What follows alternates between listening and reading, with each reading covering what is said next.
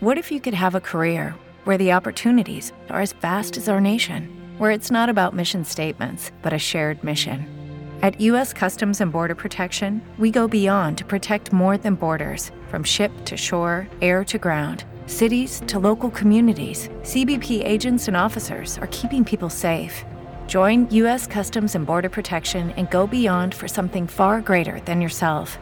Learn more at cbp.gov/careers.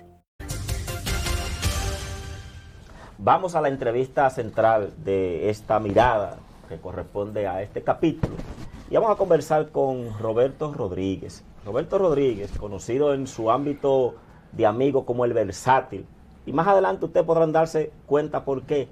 Ahora, algo que sí tengo que decir de Roberto Rodríguez. Roberto Rodríguez es, está entre los dominicanos que más seguimiento le ha dado de forma estadística a las elecciones dominicanas.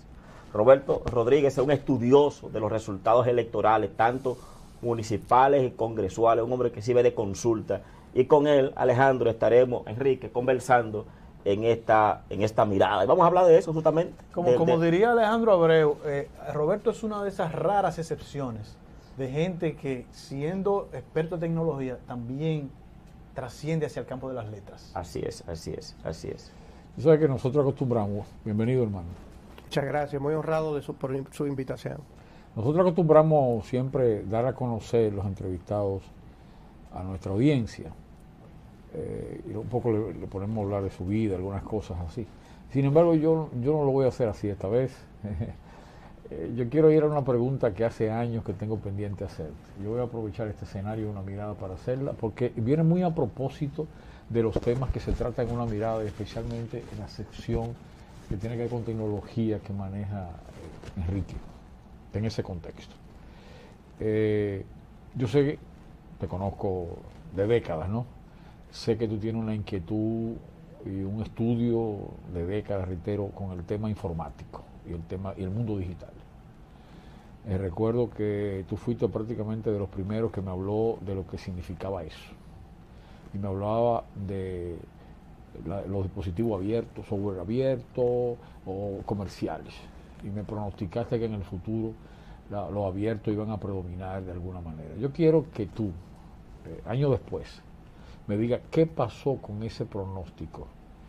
Eh, realmente la parte abierta, qué importancia, el uso internet abierto, qué importancia tiene hoy día, y la parte comercial, que a uno le luce que sigue predominando, pero la verdad es que uno no es experto en el tema. Me gustaría que tú nos contextualizara eso, para entonces, lógicamente, concentrarnos en uno de los objetivos centrales que tuvieron aquí hoy, que es lo que tiene que ver con el libro, y evidentemente lo que se refirió Andrés. Eh, dicho sea de paso, tú tienes una experiencia municipal, tienes una experiencia política, tienes una experiencia en funciones públicas, tienes una, tienes, tienes una, experiencia en funciones privadas, tienes, eres un emprendedor, o sea, tiene un paquete muy completo del cual pudiéramos aprovecharte. Pero me gustaría... Por eso que versátil. Claro, por eso que versátil. Me gustaría, me gustaría que tú me digas qué pasó con ese pronóstico que me diste, quizás hace como 15 años, en relación a la posibilidad de que el Internet abierto estuviera predominando. Eh, te reitero las gracias por la invitación. A usted le considero eh, como hermano sincero. No estamos en comunicación permanente por circunstancias. Eh, de ti una admiración eterna desde aquella vez que te conocí en la campaña del año perdón, 94 en un contexto de, de, marchas y caravanas detrás del doctor José Francisco Peña Gómez, vi a ese joven dispuesto a poner eh, algo adicional al proselitismo común. Eh, eh, tú no, quizás no lo recuerdas, pero varias veces el doctor Peña Gómez te refirió como un joven que prometía porque estaba dedicado al tema de la formación intelectual y el, y, y el doctor Peña Gómez tenía la visión de que el relevo político tenía que tener mucho de eso, que nuestra cultura política no había avanzado en parte y qui, quizá tiene que ver con su experiencia, sus viajes por Europa, eh, con la formación eh, política per se de los actores eh, en ese momento. Para responder a tu pregunta, la victoria del software libre sobre el software propietario y, victoria ideológica y victoria económica también se produjo hace 10 años. Eh, Ustedes conocen los dispositivos móviles que son fundamentalmente, eh, utilizan dos sistemas operativos para correr. El primero o más popular es Android, que la versión que conocemos, que utilizan la mayoría de los teléfonos eh, inteligentes, entre comillas, eh, que conocemos. El sistema Android es que tiene eh, Google, la licencia o la versión más conocida, está colocado en el 75% de los dispositivos móviles en el mundo. Eh, ya decía Maurice Duverger, que me he dedicado a estudiar mucho, no solamente por el tema del, de, de los principios políticos y sus tesis en la materia electoral, sino porque tenía visión del tipo de sociedad que era Europa en los años 60 y lo que prometía ser el mundo luego de la Segunda Guerra Mundial. El mismo Duverger, que no se imaginaba este desarrollo de la tecnología, decía eh, en uno de sus libros, eh, Introducción a la Política, que los grandes y, se está refiriendo fundamentalmente en ese libro a la segunda revolución industrial y el camino a la tercera revolución industrial. Se refería Duverger a que los grandes descubrimientos y avances de la ciencia en casi todos los aspectos tienen una base social eh, como filosofía. Es decir, fueron eh, descubrimientos que no fueron hechos por instituciones privadas o públicas, en principio, ni fueron diseñados por corporaciones ni por grupos económicos, sino que la colaboración de, mente maestra de mucha gente provocó que la energía atómica, las, las telecomunicaciones, posteriormente eh, la fibra óptica. Toda la energía nuclear y todo lo que deriva de eso. Sí, eso en principio. La física cuántica y En principio fueron, eh, fueron descubrimientos que fue colaboración de muchos laboratorios donde había gente con pensamiento de, socializar la, ciencia.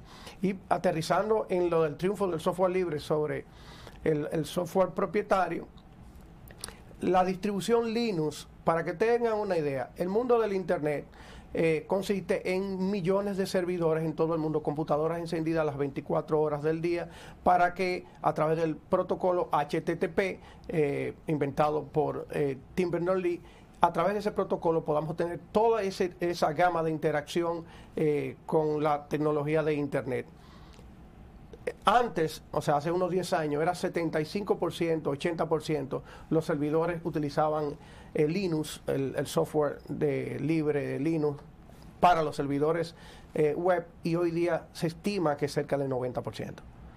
Eh, para poner el caso, o sea, nuestro Internet, si de pronto se apagase el 90%, bueno, no vamos a decir el 90%, sino todos los servidores que utilizan Linux, en 24 horas no tendríamos Internet. Triunfo del software libre. En, en otros aspectos, Microsoft, que ha sido la empresa líder en, el software propietario, Windows, que es el que está en la mayoría de los ordenadores del mundo, ante el desarrollo y el avance de la tecnología de código abierto, eh, han liberado varios frameworks. Un framework es una, especie de, de ensamblaje de varias tecnologías puesta en una forma más amigable para los programadores que no quieran eh, ponerse la pantalla negra a codificar. Eh, y hasta Microsoft está caminando al software libre. Mucha gente desconoce que los chinos, eh, la República Popular China, eh, que se define marxista, comunista, socialista. Agregar el capitalista. Eh, Hoy en día. socialismo de mercado, le corrijo, camarada. socialismo de mercado. Hasta ellos. una forma de decir capitalismo. Yo le llamo capitalismo monopólico de Estado con, con algunas Capitalismo monopólico de, Estado, Con algunas políticas sí, Pudiéramos discutir esto, pero la constitución china misma se define. Ya sea, eh, entrar en eso, eso, esa conceptualización ideológica pudiera ser un programa completo. Pero ya yo vi que tú eres pro China. Sigue. No, no, para nada. yo me considero socialdemócrata completo. ¿Y es socialdemócrata del régimen chino? No hay socialismo. Es que como tú dices socialismo. No hay socialdemocracia. Es que como tú dices socialismo mercado, eso es socialdemocracia. Pero sigue, sigue, hermano la socialdemocracia es más profunda, tiene que ver con los aspectos de la organización de la sociedad y el sistema de partido que no hay en China. Vamos otra vez al foro para cerrar esa pregunta e ir al libro. Y terminando con, el triunfo del software libre, eh, pudiera durarte 25 minutos mencionándote tecnología. Eh, Drupal, que es el software número uno para portales, que lo utiliza la NASA, que lo utiliza eh, la Biblioteca del Congreso de los Estados Unidos, el que yo utilizo para hacer página web. La primera página web del Tribunal Constitucional de la República Dominicana en el año 2012 la hice yo con Drupal. Eh, a una, una institución que le cueste un millón y medio, dos millones de pesos desarrollar el software, como lo hice en una institución eh, que tuve anteriormente, eh, con software libre puede costarte el tiempo que tú le dediques, las horas de desarrollo. No hay como, o sea, no hay, el mundo dejaría de funcionar desde el punto de vista de la tecnología si no existiese eh, el software libre. Eso en la parte del backend, ¿verdad? Porque en el frontend. En software, a nivel Lo- de software. Sí, porque nadie se, se recuerda lo que, se, lo que es un Linux, ni con qué se come eso. No, la Sin embargo, no sí todo el mundo conoce lo que es Windows. Ver resultados. El tema del usuario para ellos es mucho más, y es mucho más usado popularmente el Windows y los, y los software propietarios que los libres. Sin, sin ser mi, mi área, eh, tiene un poquito la eh, atrevimiento. Yo pienso que Roberto hace mucho hincapié en los programadores, en los productores, que quizá usan la- más la- la parte libre. La de parte de la, programa- la programación. Que ahí es donde predomina el libre. Ahora, en el uso cotidiano del celular, yo no creo que predomine el, el- Predomina el, de- el, de- el vendido. Yo creo que él tiene una visión sesgada en función de su experiencia, de su circuito, de su medio. Él es, él es amigos televidentes, él es un vinculado a la tecnología. Primero, mi primer amigo relacionado con la tecnología fue él, o sea, de hace más de 20 años, cuando nadie casi estaba en eso. Un desarrollador O sea, de programa, inclusive, Entonces, él, para desarrolladores, probablemente eh, es lógico que usen más el Linux. Ahora, en el uso cotidiano, la gente recurre Es que es más poderoso, más, más, más estable, más- en todos los sentidos. Es un aspecto. software. ¿Qué, qué tú dices, Roberto, de no eso? es De, popular. de- de esa interpretación. Eh, estamos discutiendo dos cosas. Por un lado, eh, surge ahora el tema de la popularidad, de la cantidad de dispositivos que utilizan un sistema operativo para funcionar. Ya le acabo de demostrar hace un momentito, eh, pudiéramos, usted pudieran googlear y ver cuántos, te- si hay más teléfonos con sistema operativo de iPhone o de Android. Eso Android lo supera terriblemente. Es Y Entonces, Android viene de esa familia abierta. Android es una especie de Linux. O sea, no es Linux, perfecto. pero Android es, es software libre, Ok, código abierto. Entendemos ahí. Ok. Es así, está demostrado, es así. Tienes razón, predomina sin duda. Ok, alguna. entonces a nivel de escritorio, como sistema operativo de escritorio, tendríamos una disyuntiva. ¿Cuántos millones de personas son los chinos? Y los chi- ¿Cuántos y son los rusos? Y los chinos usan ese modelo. No tienen un sistema operativo desarrollado por el Estado porque está prohibido utilizar el eh, Windows de Microsoft. Pero si es por el Estado no es abierto, porque allá nada es abierto, todo es cerrado. No, no. Eh, eh, ellos tienen un gran proxy. Un- eh, el compañero podrá eh, eh, decirle lo que es un proxy. No, no, Pro- no te, no te preocupes, ellos tienen un ahora. gran proxy que filtra el contacto con el mundo. Allá no hay Facebook, Baidu, allá no Pero hay... entonces no lo podemos calificar abierto. Bueno, Bueno, cuando dentro- digamos que dentro de su territorio- No, no es abierto. Dentro de su territorio. Es interesante la discusión. en dentro Chi- de su territorio en es abierto para En todos. China no hay nada abierto, hermano. Nada hay abierto en mirado profesor, Sí, le sí. invito a que investigue sobre un personaje que para mí es el Mars, es, es el Karl Mars moderno, que se llama Richard Stallman, fundador de la de la valga lo de fundación, la fundación del software libre y Stallman entiende, define como software libre aquel que puede ser modificado siempre y cuya propiedad es comunitaria. A eso es que nos referimos cuando hablamos de software libre.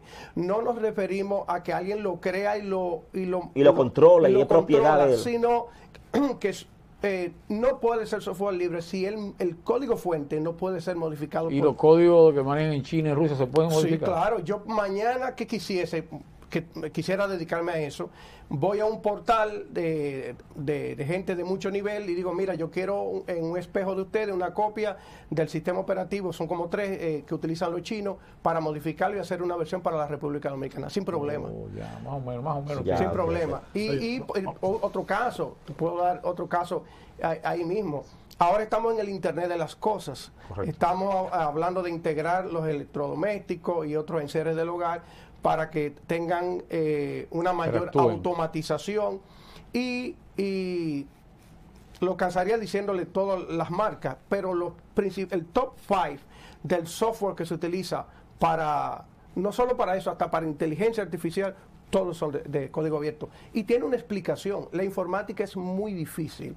Para que algo funcione al usuario, eh, Windows mismo, esa empresa ha invertido millones de dólares con, con personal, una batería de programadores para llevarlo a, a feliz término cuando queremos lograr introducir nuevos software, ¿verdad? Que resuelven temas para la humanidad de cualquier índole y se requiere mucha gente. Cuando no aparece el dinero, el inversor privado para desarrollarlo, se crean comunidades como Drupal. Yo programo en Drupal y los druperos somos cerca de 3.5 millones de programadores en el mundo. Entonces, eh, eh, cualquier jovencito que quisiera comenzar a hacer página web, con hacerle clic y ver un videito de 30 minutos, a, ensambla una página web.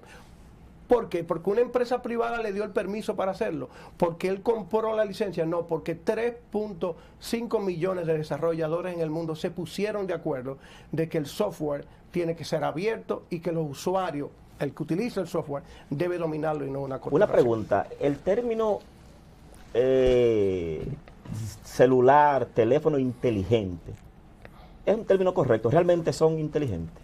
No, para nada, los celulares no son. Los dispositivos móviles que conocemos, en comparación con, eh, con los teléfonos, teléfonos análogos, claro que son inteligentes, eh, entre comillas, o sea, tienen una, una cantidad, un, una, un telefonito de esto cualquiera que, esto es un microcomputador. Una PC que usted ve en un escritorio y esto es casi lo mismo. Si le pusieran memoria suficiente, esto pudiera ser superior a una, a una PC de escritorio. Hay amigos míos que trabajan vía eh, software de comunicación de máquina como TeamViewer que no utilizan máquinas, que hacen todo el trabajo desde, desde teléfono. Teléfonos que yo he modificado para hacerlo. Entonces, teléfono inteligente no. Ahí entraríamos en otro debate claro. muy muy de muy sí, en boga, sí, sí. que es el tema de la inteligencia artificial. artificial. Que Vamos como a hacer tal, un día. Claro, claro, sí, sí. como sí. tal no es porque lo que nosotros conocemos como inteligencia artificial es lo que los comerciantes nos quieren vender del famoso test de Turing, que cuando una máquina pasa básicamente el test de Turing es inteligente. La inteligencia humana es mucho más que pasar el test de Turing. Una pregunta, Roberto. Volveremos sobre ese Sí, tema. claro. en otro Pa- para que entremos a la, a la parte electoral. Para, para cerrar lo del Sí. tema de los teléfonos inteligentes, Sí. lo que di- diferencia un teléfono de uno no un, un teléfono Hello, it is Ryan, and I was on a flight the other day playing one of my favorite social spin slot games on chumbacasino.com. I looked over the person sitting next to me, and you know what they were doing? They were also playing Chumba Casino. Coincidence? I think not. Everybody's loving having fun with it. Chumba Casino is home to hundreds of casino style games that you can play for free anytime, anywhere, even at 30,000 feet. So sign up now at chumbacasino.com to claim your free welcome bonus. That's chumbacasino.com and live the Chumba life. No purchase necessary. VGW Group. Void were prohibited by law. See terms and conditions. 18 plus. With the Lucky Land slots, you can get lucky just about anywhere. This is your captain speaking. Uh, we've got clear runway and the weather's fine, but we're just going to circle up here a while and uh, get lucky. No, no, nothing like that. It's just these cash prizes add up quick. So I suggest you sit back, keep your tray table upright, and start getting lucky. Play for free at LuckyLandSlots.com. Are you feeling lucky? No purchase necessary. Void where prohibited by law. 18 plus terms and conditions apply. See website for details. de uno inteligente es la internet. La internet. Es el acceso a la web. A la web que escriba te- la diferencia. Una pregunta. Y, y lo que implica, lo- la amplitud que implica tener acceso a la web. Es como una ventana a la inteligencia. Eso es. Pero él en sí mismo. Fuera no del programador, en el área de informática, fuera del programador, ¿verdad? Que entra y crea un programa. El que no es programador, que lo que es luego un usuario, simplemente no es un, como seguir una receta, porque entra Sí, al sí, computador claro, y es claro. como seguir una receta, porque no, no tiene la facultad de inventar Así- nada, sino de mismo, seguir los pasos mismo. de lo que alguien ha Eso es lo que hacemos tú y yo en la Exacto, computadora. en la computadora. Seguimos la receta. Seguimos la receta, exactamente. Seguimos- Ahora el programador crea, inventa, ¿verdad? Claro, claro. Pero el Bueno, usuario bueno, no. El usuario sé. entra y, y sigue un, un orden. Claro, por eso ellos son pocos. Por eso son pocos. Relativamente. Tres Tres porque millones, nosotros- pero es relativo, sí, es relativamente Sí, claro. Me gustaría, me gustaría que ustedes me dijesen, en la historia republicana, no tiene que ser informática, puede ser otra área técnica, que dominicano pueda decir que tiene la virtud de tener un desarrollo técnico, o sea, ser un técnico duro en un área muy específica y tener preocupación por temas sociales y políticos. Un, mencióname un dominicano. Roberto Rodríguez, ahí, ahí, ahí No, entramos no, entonces yo, con yo Roberto. Ahí pudiera entramos con por ejemplo. Alejandro pudiera complementar, yo pudiera citar a Osvaldo García de la Concha. Que tuvo Un clásico. que tuvo que tuvo mucho dominio Un del tema de la relatividad. Un Un científico, un pero no participó en Científico. temas sociales y Eh, políticos. Esa es la parte que Alejandro quizá- no pueda Sí, comprender. pero eso nos lleva a una discusión. Vamos a Sí. vamos al libro. Vamos, va- Déjalo ahí. vamos- vamos- más que al libro, al seguimiento que Roberto le da a la parte electoral. Una pregunta, Roberto. ¿Cómo se proyecta para el año 2024 el padrón electoral en sentido general? ¿Y cuánto sería el nuevo votante? ¿De qué padrón estaríamos hablando para el año 2024? El padrón de febrero y, y- y febrero eh, de 2020, vamos a decir, y también el de las, pre- el de las congresionales y presidenciales fue 7.4, creció a 7.5, el crecimiento es 1.2, 1.5, 2%, eh, pudiera ser eh, Anual. si- 7.8, 7.9. eh, eh, tendría que precisarlo. Mira, aquí hay un fenómeno grande. Hay muchos dominicanos en el extranjero, son 2.2 2.4 millones de acuerdo a, las estadísticas que tengo. Y por primera vez la Junta Central Electoral está haciendo un esfuerzo grande de empadronar a los dominicanos, no solamente como una campaña de medios, sino que está mandando unidades de empadronadores a, a- en Europa, donde hay mayor cantidad de dominicanos, a España, Italia, eh, en Estados Unidos, todas las grandes ciudades, comenzando por Nueva York, que hay 850 mil dominicanos, y eso puede ser un fenómeno. Si eso cala y si los dominicanos se matriculan, el famoso voto del exterior que hemos intentado por Ese varias voto es elecciones, opositor siempre. ha sido así, los resultados lo han demostrado, ha sido así, casi siempre son, ha sido un, voto- un voto opositor.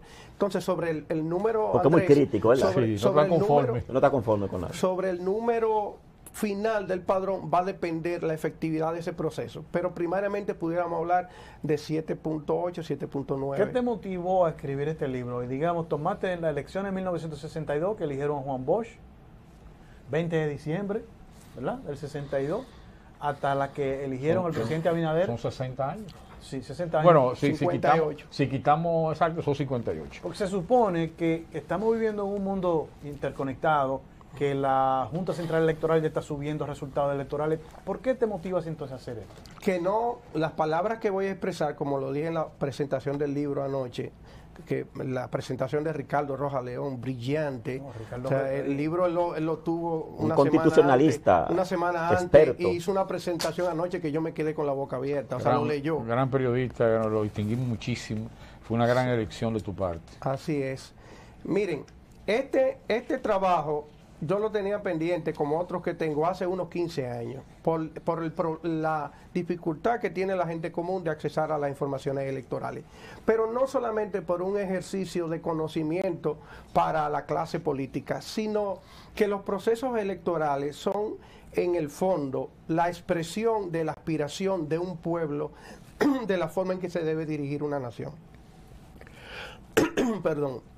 Y en función de eso, es lamentable que tú googlees, haga el ejercicio de entrar a Google o vaya, entra a la página de la Junta Central Electoral o entra a los observatorios políticos que existen y tú no consigas el nombre de un candidato vicepresidencial.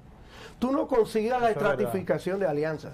Tú no consigas eh, la votación de los partidos minoritarios, entre comillas, para mí no existen partidos partidos minoritarios, existen partidos y tienen o no en mayor o menor medida el favor de la gente, ¿verdad? Eh, muchas veces el mayoritario que votamos con gran entusiasmo, dos años después o cuatro años después lo aborrecemos. Entonces decir que existen partidos minoritarios, hay partidos que tienen una participación electoral mm, eh, más exigua, más pequeña, pero no existen para mí partidos minoritarios. Y utilizar el peyorativo de partido minoritario es lo que provoca que exista el, el- el borrado automático de la memoria historia, histórica. Un caso que, que mucha gente en las redes sociales que me sigue en Twitter vio hace un mes, creo que falleció, en paz descanse, Josefina Padilla, candidata a vicepresidencial. En el año del partido- 62. 62, la primera candidata de, de América, una mujer socialdemócrata, terminó con los social cristianos, Sí, sí. pero ella estuvo donde en el bloque donde estuvo eh, el- las juventudes socialistas. Sí, de en los 50. 46, Sí, 47. sí. Fue fundadora de... Fue atacada y acusada muchas veces de comunista. Sí. Y ella con, su- eh, había un colegio donde su familia, los niños, no lo dejaban asistir porque ella la acusaban de comunista. Y ella insistió constantemente que se, declaraba socialdemócrata. Eh, Pero en un país con una pobreza de, eh, intelectual, la gente todavía ni siquiera sabe lo que es socialdemocracia. Peña Gómez hizo un gran esfuerzo, pero nos falta mucha cultura democrática. Roberto, perdón, Sí, con- con- concluye para, para Sí, la siguiente este libro nace eh, con Julio Genaro Campillo Pérez, eh, abogado, genealogista, un señor que tenía una, una cultura. el- la memoria histórica es la herencia para las generaciones que llegan, para que las cosas les sean más fáciles. Les sean, y y el, don Julio hizo un gran esfuerzo y documentó los resultados electorales desde 1844 hasta el año 1986. Creo que luego se hizo una edición hasta las elecciones del 96, pero hasta ahí no pasa. Eh, entonces tú tienes también a- al politólogo Julio Brea Franco, que hizo un gran esfuerzo. Director Él de elecciones. Director de elecciones de la Junta Central Electoral. El doctor Dieter Nolen, famoso eh, politólogo alemán, eh, publicó un handbook, una, una recopilación de datos electorales de América y le delegó a él, a él esa parte. Yo no critico ese trabajo, lo utilicé como referencia también, pero ese trabajo no toma en cuenta los partidos minoritarios. Lo pone en un bloque de otro, menciona los nombres, pero no da la estratificación de alianza. Y en función de esa experiencia, bueno, tengo que mencionar también el gran trabajo que hizo Angelita Peña, Ángela Peña, en campaña y crisis electorales, donde ella documenta eh, los eslogans de campaña, los problemas de, la- de las crisis electorales cuando se produjeron, trata de dar las estadísticas, pero no, quizás no le dio tiempo para hacer ese trabajo. Me, gustaría interrumpirte ahí para decirte, para preguntarte, ¿qué tratamiento le diste entonces a las elecciones de las tan cuestionadas elecciones de 1990-94, especialmente 94, y quizás la segunda vuelta del 96, que algunos autores dicen que también hubo fraude? Sí, esa pregunta... Porque, porque al ser tan cuestionada, la- entonces las cifras oficiales de la Junta Central Electoral quedan en ese mismo signo de interrogación. Él no entra en eso, en este Sí. libro. Ah, exactamente, había que ver si son eh, Sí, yo lo- análisis yo lo o trato, pero estadística. no- bueno, permítame explicarle que lo dije anoche en la presentación del libro y Ricardo lo copió y lo pasó tal como yo lo concibo. Esto es una recopilación de carácter muy técnico que cumplió con dos condiciones de carácter científico en la investigación. Primero es cuantitativa. O sea, Exactamente. eh, ah, Cuantitativa. Cuantitativa. es cuantitativa. Pura y Cualitativo. simplemente. Sí, y, y lo segundo, eh, utilizamos las fuentes primarias de la información, que son dos. Eh, eso no se ha resuelto en nuestro país, una debilidad. La Junta Central Electoral hace publicaciones oficiales con sus libros de resultados y existe la Gaceta Oficial. Pues debo decirle que todavía hasta el año 2004 habían discrepancias de la Gaceta Oficial con la Junta la Central Junta Electoral. Central. Es. Y tú entras hoy a la Junta Central Electoral y ellos ponen en grises, este dato discrepa con la Gaceta ¿Y Oficial. cuál tú usaste de los dos? Los dos. Los dos. Qué Yo utilicé tres fuentes. Le he dicho a Dieter Nolen, un trabajo grande con Julio Brea Franco que hizo. Utilicé la Gaceta Oficial con eh, tachaduras y rayones. Tuve que reconstruir muchas gacetas. Tuve que escanear, hacerle OCR. Nadie se ha ocupado de eso. Y finalmente, entonces, los libros de la Junta Central Electoral los crucé y coloco aquí exactamente la información primaria que debería, con sus notas, que debería aparecer aquí, que es la Gaceta Oficial, porque es un tema de carácter legal. Cuando hay, La Gaceta está por encima de la... desde el punto de vista jurídico, Porque y qué la bueno que me Gaceta- estés juntando con abogados, La Gaceta, porque la Gaceta es el registro oficial oficial del Estado Dominicano. del Estado Y Dominicano. es el que per- debe prevalecer. de acuerdo a la ley. Eh, dice que las elecciones se celebran y deben ser publicadas en Gaceta Oficial. Así se oficializa. Entonces, eh, eh, y lo dejo ahí, el tema del espíritu de esta obra. De Desde el, punto, de- de- desde el punto de vista de, de lo cuantitativo que tú planteas y cuestionamiento de esas elecciones, los votos observados aquella vez, con lo que no se le contaron a Masluta, pero que dieron 86. ganador a Balaguer, ¿cómo aparecen cuantificados ahí? ¿Qué dicen esos datos? ¿Te refieres a las elecciones del 86? Del 86. Ok. Mire, en las elecciones del 86, la del 90 y la del 94, como esto es un trabajo referencial eh, con fuentes primarias duras, en ese mismo orden te lo voy diciendo. OEA hizo un informe en el año 86. Lo que está relatado aquí es el informe El de OEA. informe. En el año 90, el Centro Carter hizo un informe, está relatado aquí. Aquí está también fuentes como la famosa carta de Víctor Grimaldi. Aquí tú encuentras la, la misma 1990. Del 90, Sí. del año 90, del año 90. Comencé en el año 86, me referí, se refería a Andrés al tema de los votos observados. Esos votos nunca se contaron. Y en el lugar donde estaban, según me entero, físicamente, todavía eh, en el año 2000 por ahí, a ese almacén no podía entrar nadie. Son informaciones que habría que... con- Que aparecieron según tú estabas No, investig- los informando. votos observados nunca se contaron. No, nunca, nunca se contaron, nunca se Nunca se contaron. Que evidentemente todo indica ganaba Jacobo.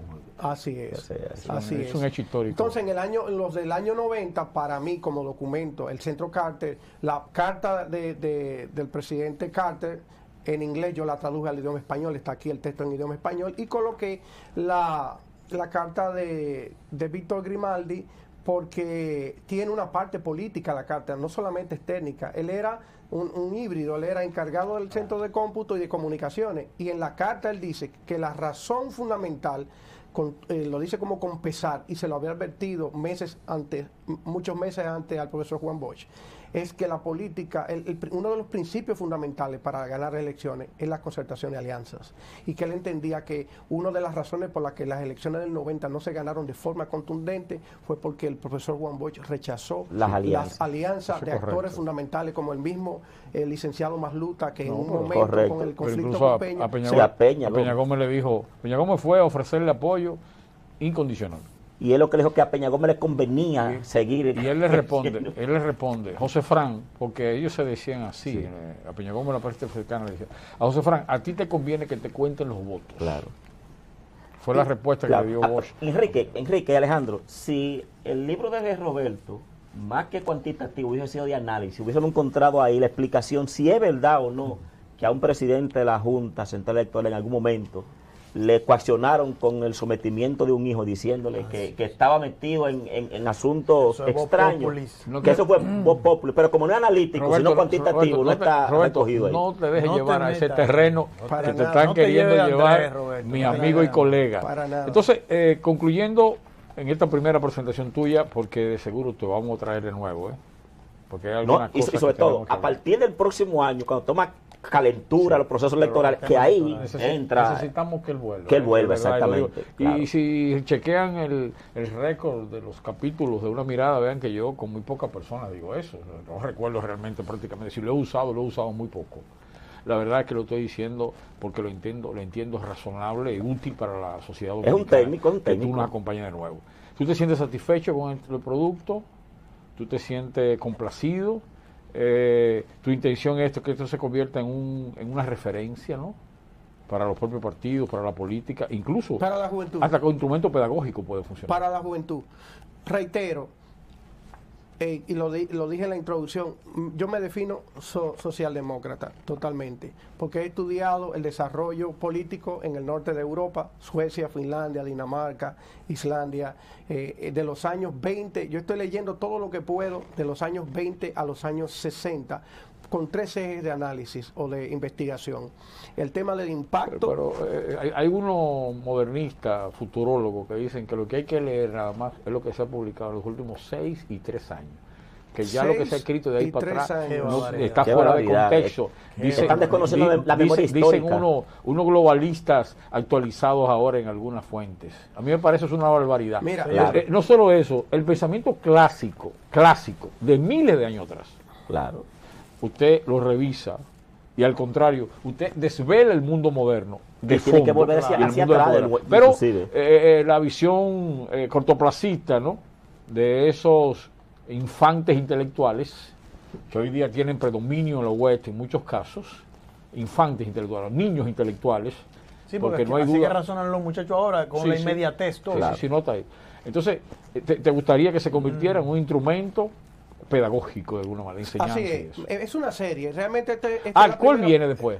Ah, es una serie. Esta es la primera parte. Don Roberto Casá, en un encuentro que tuvimos los R, los R son unos amigos que compartimos idea de libro, el economista Iván Rodríguez, Oh. eh, Olivo Rodríguez Huerta, Tienen que venir Luis todos. Morilla. Tenemos que eh, traerlo. eh, Los Pedro R. Boico. Invitamos a una peña a los R aquí. Ah, excelente, que con mucho, ¿eh? Exactamente. con Eh, mucho Todos gusto. amigos nosotros y además gente talentosísima con grandes aportes a la sociedad dominicana. Tuvimos el placer de reunirnos con él. Y por lo que, por lo que me dice, es, di- es- es diverso también, no es una sola No, es línea. muy diverso, es muy diverso. Y el core, el centro de ese grupo es en la parte de la lectura. El libro, incluso nuestro, tenemos un logo, nuestro símbolo es un astronauta leyendo un libro con una R en el brazo. Roberto, o sea, es leer. Quien quiera adquirir tu libro, ¿cómo puede comunicarte o contactarte a, fin de adquirirlo? ¿Dónde Sí, puede ir? 809 eh, 707-2689, lo pueden recibir a domicilio. Lo vamos a poner, están Sí, viendo pantalla, lo vean y está disponible encuesta eh, para el extranjero, está disponible en Amazon KDP